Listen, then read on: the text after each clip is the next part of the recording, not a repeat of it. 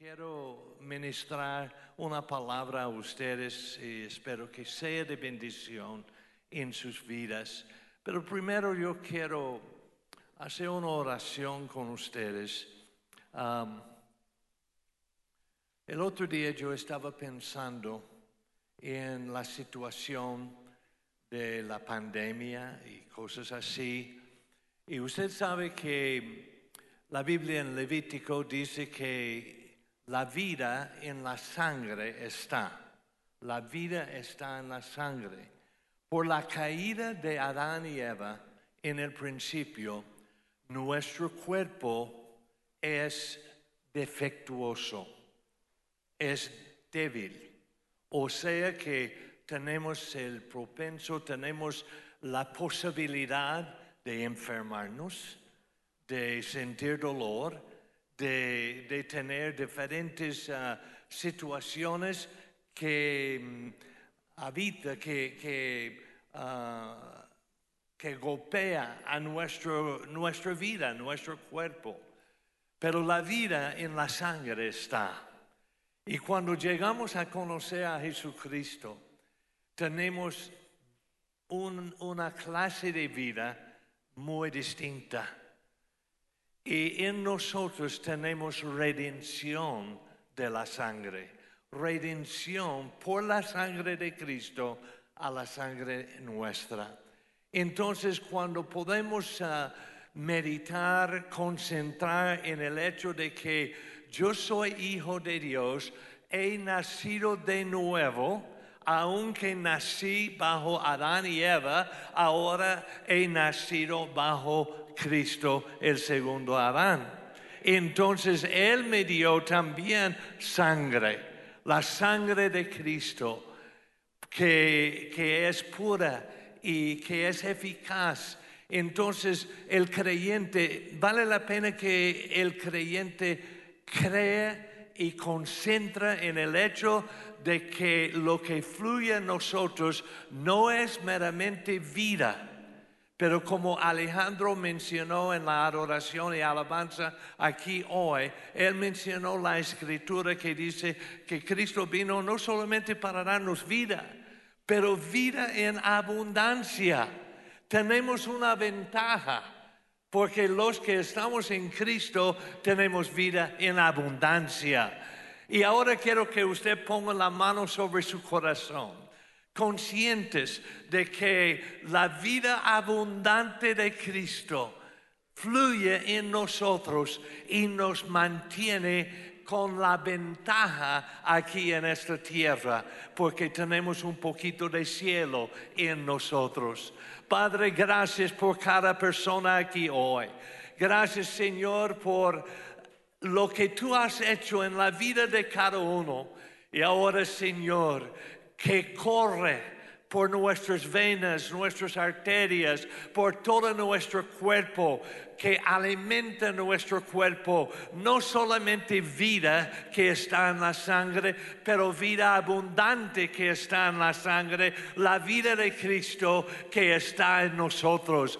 Porque la palabra nos dice claramente, es Cristo en vosotros la esperanza de gloria. Y gracias Señor por estar en nosotros el día de hoy dándonos esta vida. Sana tu cuerpo, sana tu pueblo, sana esta ciudad y este país, Señor venga con vida abundante aún el día de hoy a los que no te conocen, que hoy sea el día que su vida sube a otra dimensión, a la dimensión de abundancia.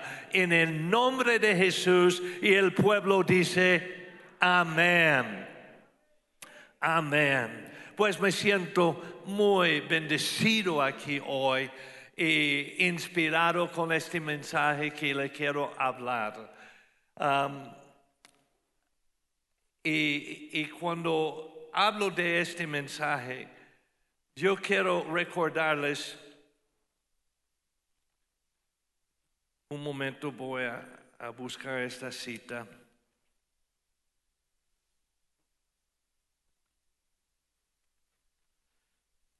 En Isaías capítulo 40, en el verso 29 a 31, uno de los versos que a, a mí me impacta mucho es lo que dice el profeta aquí. Dice que Él da poder, Dios nos da poder a los indefensos. Hay situaciones en su vida cuando usted dice, ya me rindo, nada puedo hacer, no sé qué puedo hacer. Pero la Biblia dice que Él da poder a los indefensos y da fortaleza a los débiles. Hasta los jóvenes se debilitan y se cansan y los hombres jóvenes ah, caen exhaustos. En cambio, Ahora, me encanta cuando la escritura usa términos como en cambio. Ese quiere decir la otra cara de la moneda. En cambio, esto es una situación que sucede a nosotros, nos debilitamos, nos cansamos y tenemos contratiempos y somos indefensos en algunas situaciones, pero en cambio los que confían en el Señor encontrarán nuevas fuerzas.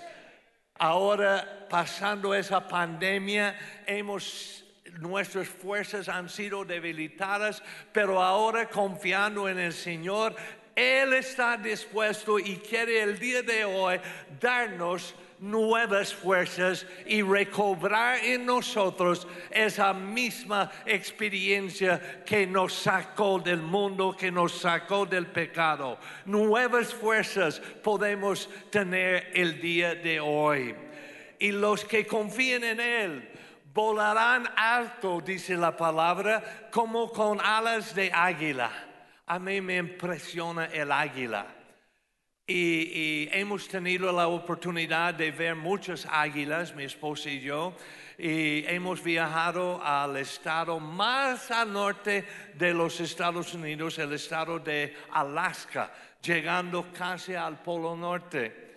Y, ahí en Alaska hay muchas águilas y son majestuosos, son elegantes, son bonitos esos aves. Y en una ocasión mi esposa y yo estuvimos ahí con mis suegros y con mi cuñado y su esposa y, a los hombres nos dio ganas de ir a la pesca. Y su pastor sabe que a mí me encanta mucho ir a la pesca. Entonces ahí tienen grandes salmones y son deliciosos y, buenos peces. Entonces rentamos una lancha y salimos a, a, trolear para pescar estos grandes salmones. Y entonces estamos troleando y, teníamos ah, una carnada como ese tamaño. Algunos de ustedes si sacan un pez ese tamaño piensan que han sacado un trofeo. Pero ese fue nuestro carnada una, una carnada, un, pez vivo para carnada, para pescar esos uh, grandes salmones. Y entonces cuando íbamos ahí pescando y troleando, vimos ahí sobrevolando muy arriba porque vuelan altos los águilas, las águilas.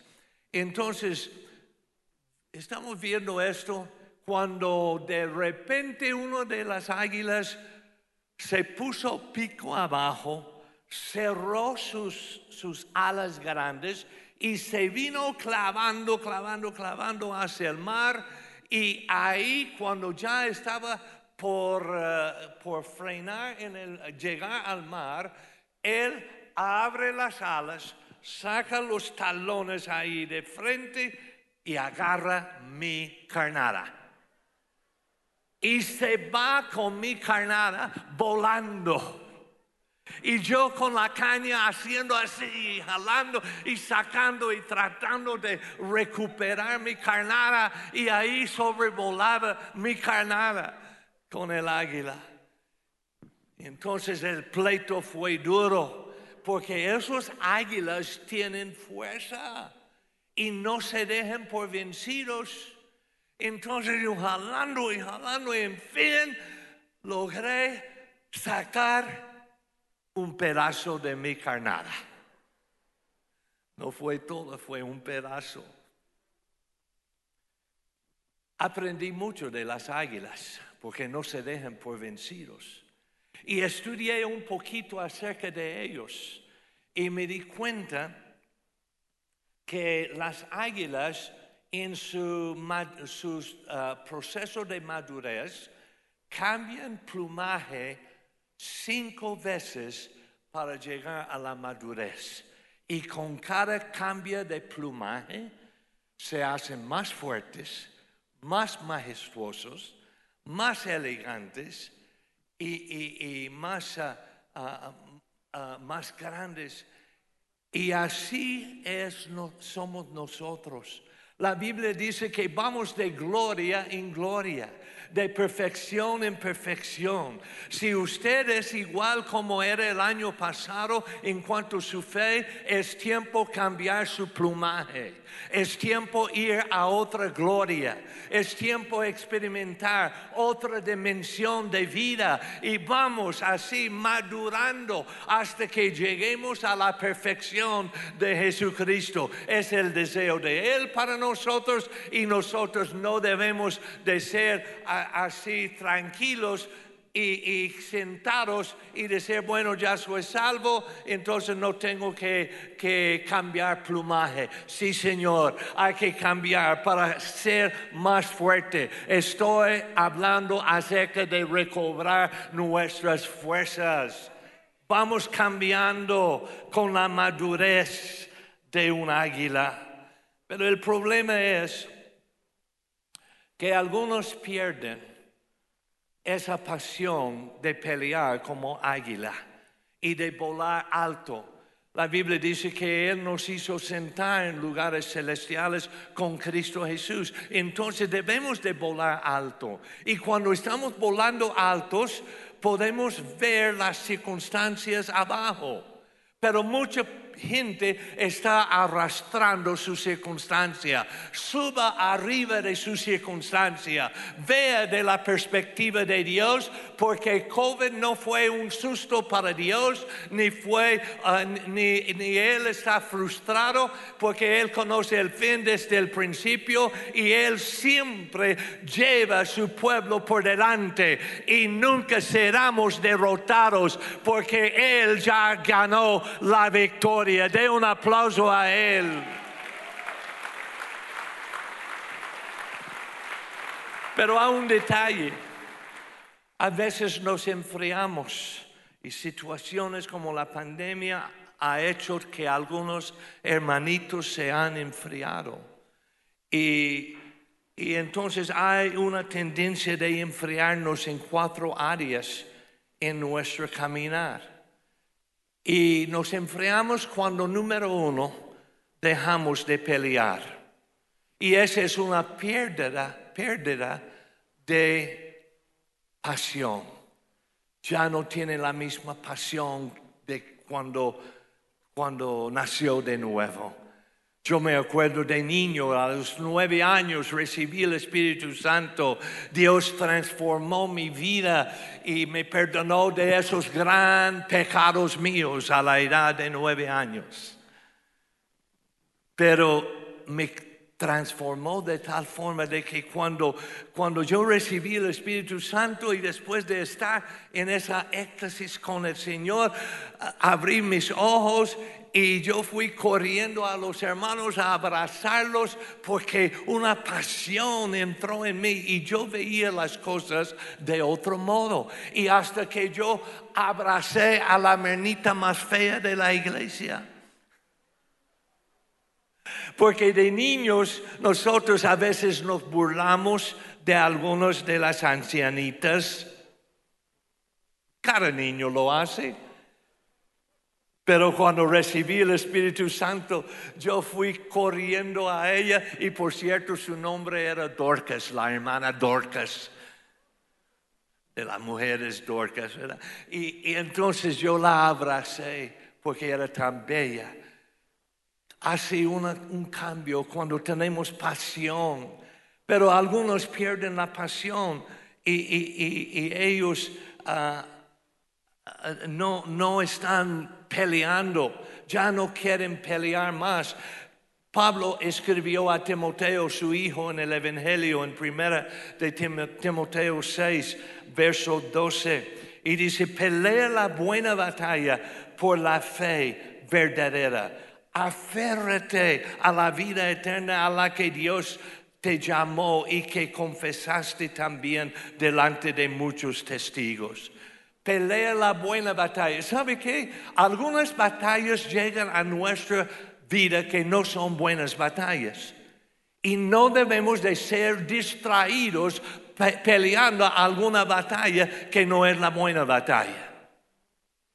Y el enemigo quiere poner situaciones y distraerlo a usted de la buena batalla la buena batalla de la fe, la buena batalla contra el enemigo, contra el diablo, pero algunos ah, comienzan a discutir ah, acerca de doctrinas y creencias, etc., y se ponen a pelear. Y ha, ha, habido gente que ha llegado a mi puerta a tocar la puerta y quiere discutir conmigo acerca de puntos doctrinales. Eso no es la buena batalla.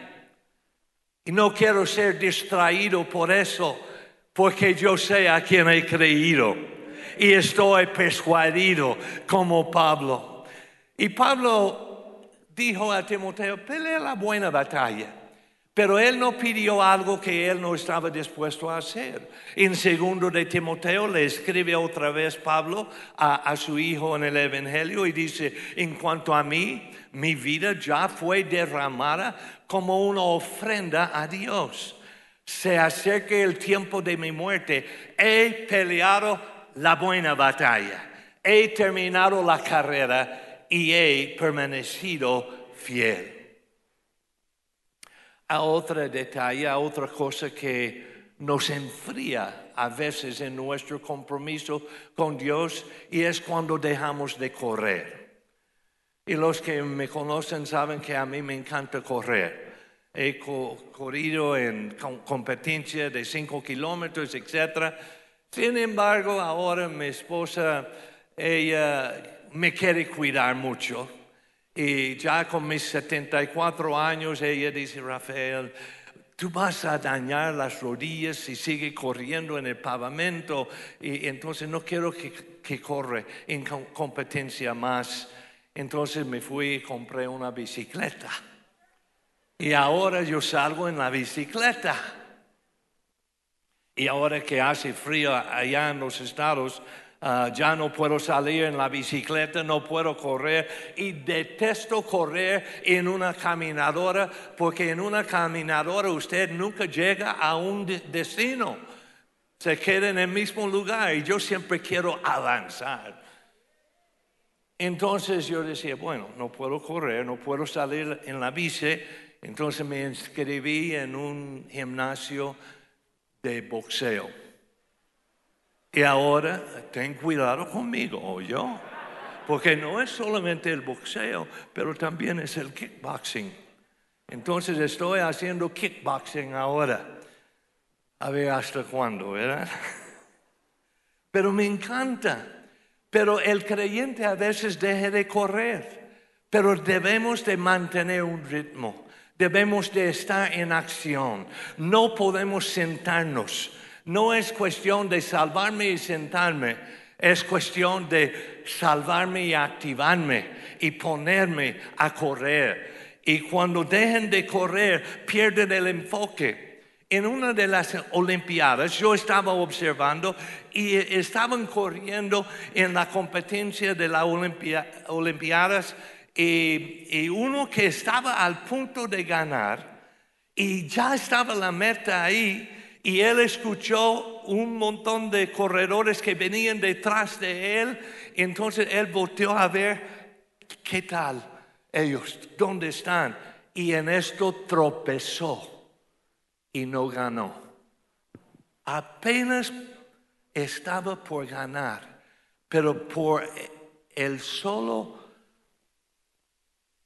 eh, por, solamente mirar atrás por un segundo, perdió la competencia.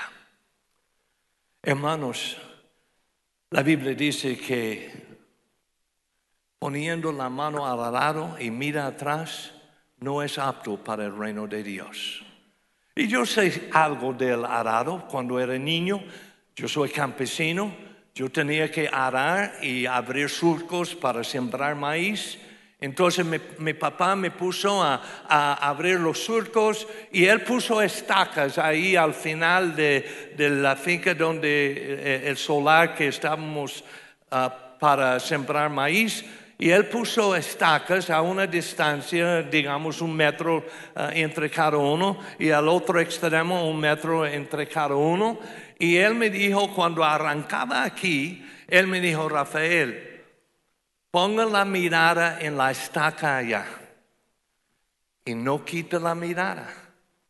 Entonces mira entre las dos mulas, porque nosotros no teníamos máquina, no teníamos tractor cosa tan sofisticado, ¿verdad? Teníamos dos mulas. Y entonces yo estaba ahí con el arado, detrás de las mulas, abriendo el surco con el arado. Y yo decía, wow, qué bien que estoy haciendo. Mi papá va a ser tan orgulloso de mí porque estoy haciendo recto, porque estoy fiando. ¿Qué tal estoy haciendo? Entonces yo miré atrás. Ajá Está muy lindo. Está derechito. Papá va a estar muy contento. Entonces volteé y dice, vámonos. Y ahí iba otra vez con las mulas. Llegué como a tres cuartos del camino. Quería chequear otra vez.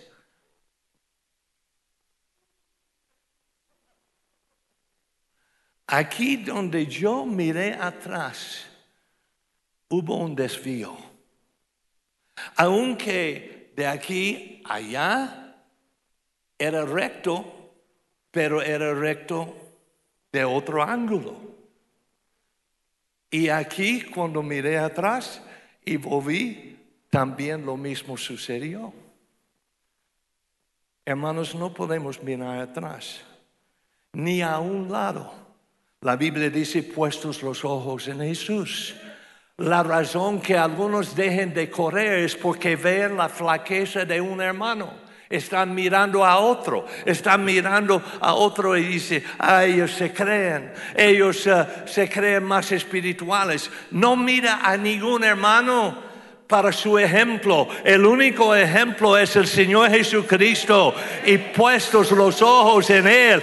Él es el autor y consumador de la fe. Pablo tuvo ese problema en la iglesia de Gálatas y él les escribió en Gálatas 5:7, ustedes corrían muy bien la carrera. ¿Quién les impidió seguir la verdad? Y luego también él había escrito a los corintios y dice, ¿no se dan cuenta de que en una carrera todos corren, pero solo una persona se lleva el premio? Así que corren para ganar. Todos los atletas se entrenan con disciplina. Lo hacen para ganar un premio que se desvanecerá, pero nosotros lo hacemos por un premio eterno. Por eso yo corro cada paso con propósito y no, soy, no solo doy golpes al aire. Yo sé que no estoy diciendo algo nuevo a ustedes porque son creyentes, pero tenemos que retirar de vez en cuando lo obvio. Tenemos que poner el enfoque y correr con propósito, con visión y no mirar atrás. Pablo dijo a los filipenses en capítulo 2, verso 16, aférrense a la palabra de vida. Entonces el día que Cristo vuelva, me sentiré orgulloso de no haber corrido la carrera en vano y de que mi trabajo no fue inútil. El escritor de Hebreos, que bien puede ser que, que fuera Pablo, quien escribió ah, Hebreos, pero capítulo 12, verso 1, el escritor dice, por lo tanto, ya que estamos rodeados por una enorme multitud de testigos de la vida de fe, quitémonos todo peso que nos impide correr. Entonces vine aquí a México a quitarle los pesos.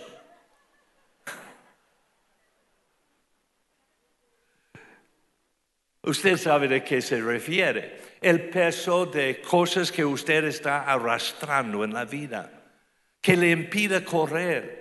A veces estamos llevando tradiciones, estamos llevando rencores, estamos llevando memorias tristes, estamos llevando cosas que, que, que, nos hacen, que nos impida llegar rápido a donde Cristo quiere que estemos. Entonces el escritor dice, quita todo el peso que le impide correr. Un corredor trata de correr con menos ropa posible y ser decente.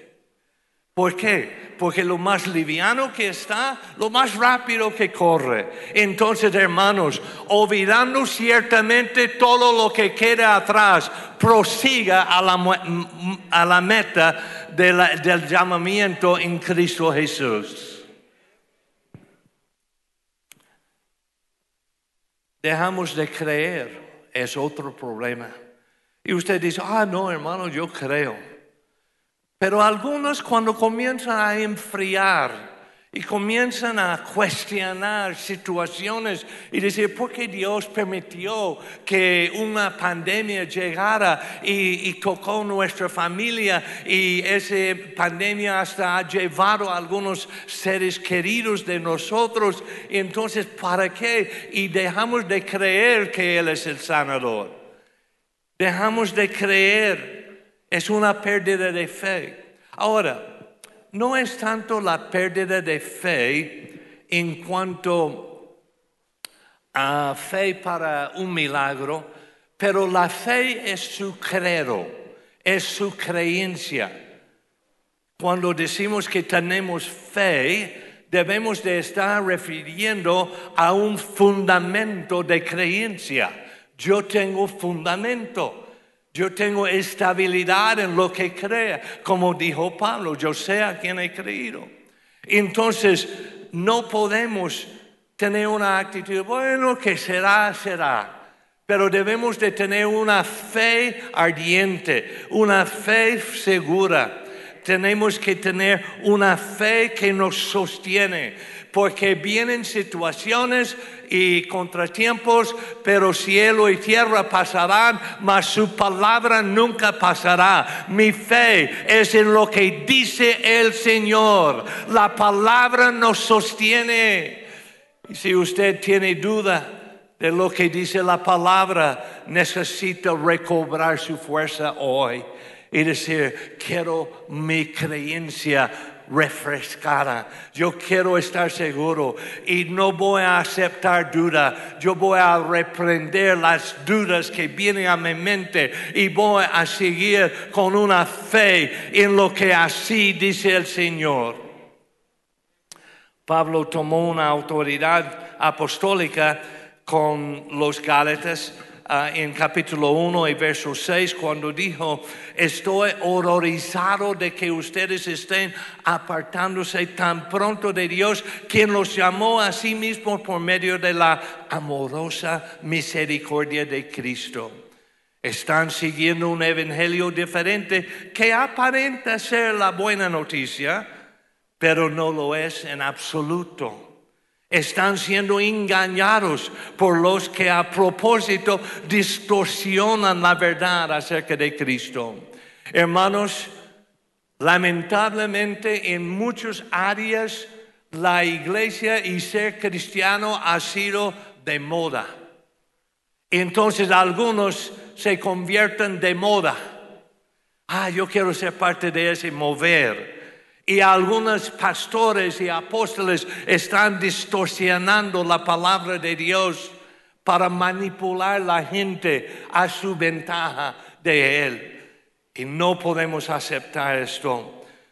En verso 3 de Judas, el, el penúltimo libro de la Biblia, Él dice, queridos amigos, con gran anhelo Tenía pensado escribirles acerca de la salvación que compartimos, sin embargo, ahora me doy cuenta de que debo escribirles sobre otro tema para rogarles que defienden, defiendan la fe que Dios ha confiado, confiado una vez para siempre a su pueblo santo. Y número cuatro, dejamos de amar cuando nos enfriamos. Y aún Jesús dijo en, Mateo 24, 12, que abundará el pecado por todas partes y el amor de muchos se enfriará. Es una pérdida de sensibilidad. Cuando Jesús habló a las siete iglesias de Apocalipsis, en capítulo 2, verso 2, habló a la iglesia de Éfeso y dijo, yo sé todo lo que haces. He visto tu arduo trabajo y tu paciencia con perseverancia. Sé que no toleras a la gente malvada. Has puesto a prueba las pretensiones de esos que dicen ser apóstoles, pero no lo son. Has descubierto que son mentirosos. Has sufrido por mi nombre con paciencia sin darte por vencido. Jesús está aplaudiendo a la iglesia por todos esos atributos. Pero después Jesús tomó una pausa, respira y dice, pero tengo una cosa, una queja en tu contra. No me amas a mí, ni se aman entre ustedes como al principio. No podemos dejar de amar. Debemos de enamorarnos de nuevo con Jesús. Porque en este tiempo de la pandemia, algunos han dicho, bueno, no sé si vale la pena seguir. Y hay hermanos que antes estuvieron con nosotros, que quién sabe si vuelven, porque se han enfriado se ha enfriado el amor. No podemos dejar que se enfríe el amor a Él y el amor por nuestro prójimo. Entonces, en resumen y cerrando, ¿qué hacemos? Número uno, sigamos peleando. Vamos a reencender el fuego de nuevo en nuestra vida, porque siempre habrá, fuego en el altar de Dios.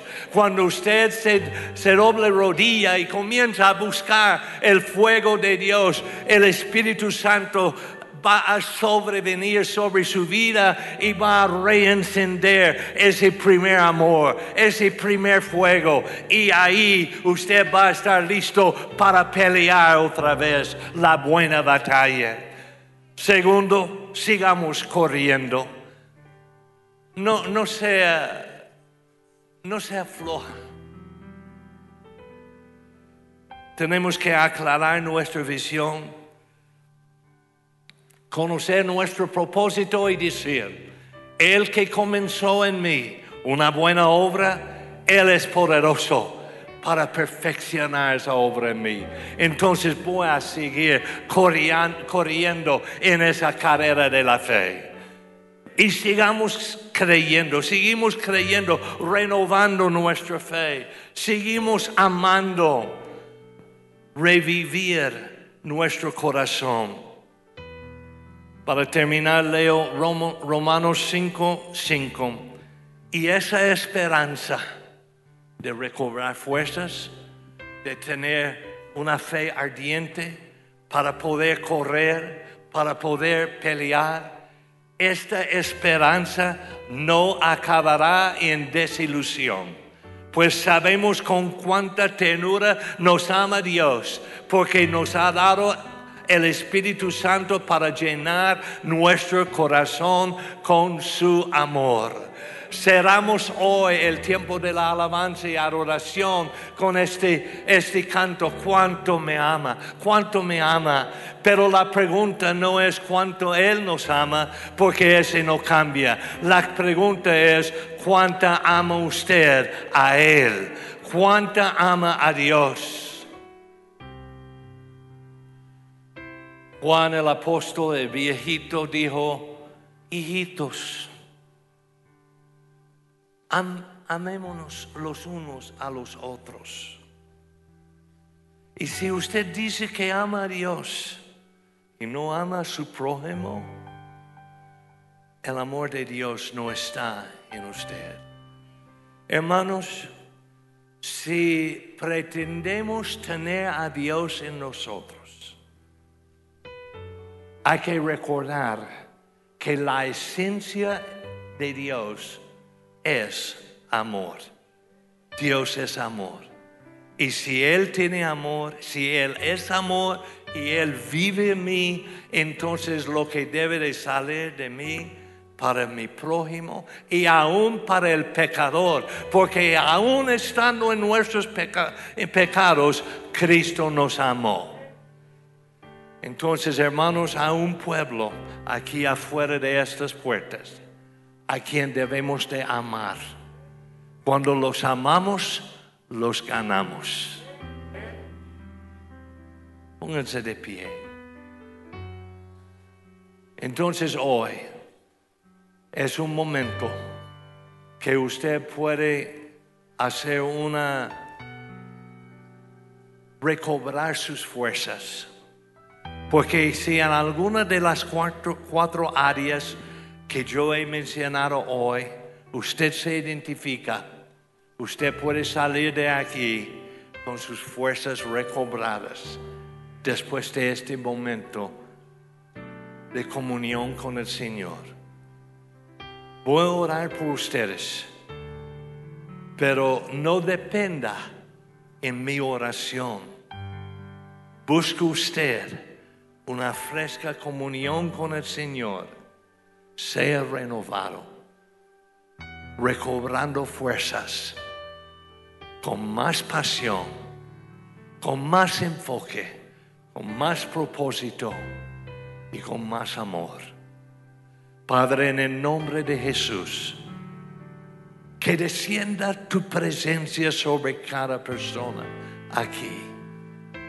Y los que se han enfriado en algún área de su compromiso, que hoy puede ser el momento de dar vuelta al asunto y hacer el encambio, el encambio los que confían en el Señor nuevas fuerzas tendrán. Perdónanos, Señor, por aflojarnos en tiempos de pruebas. Ayúdanos ahora, Señor, a recobrar fuerzas.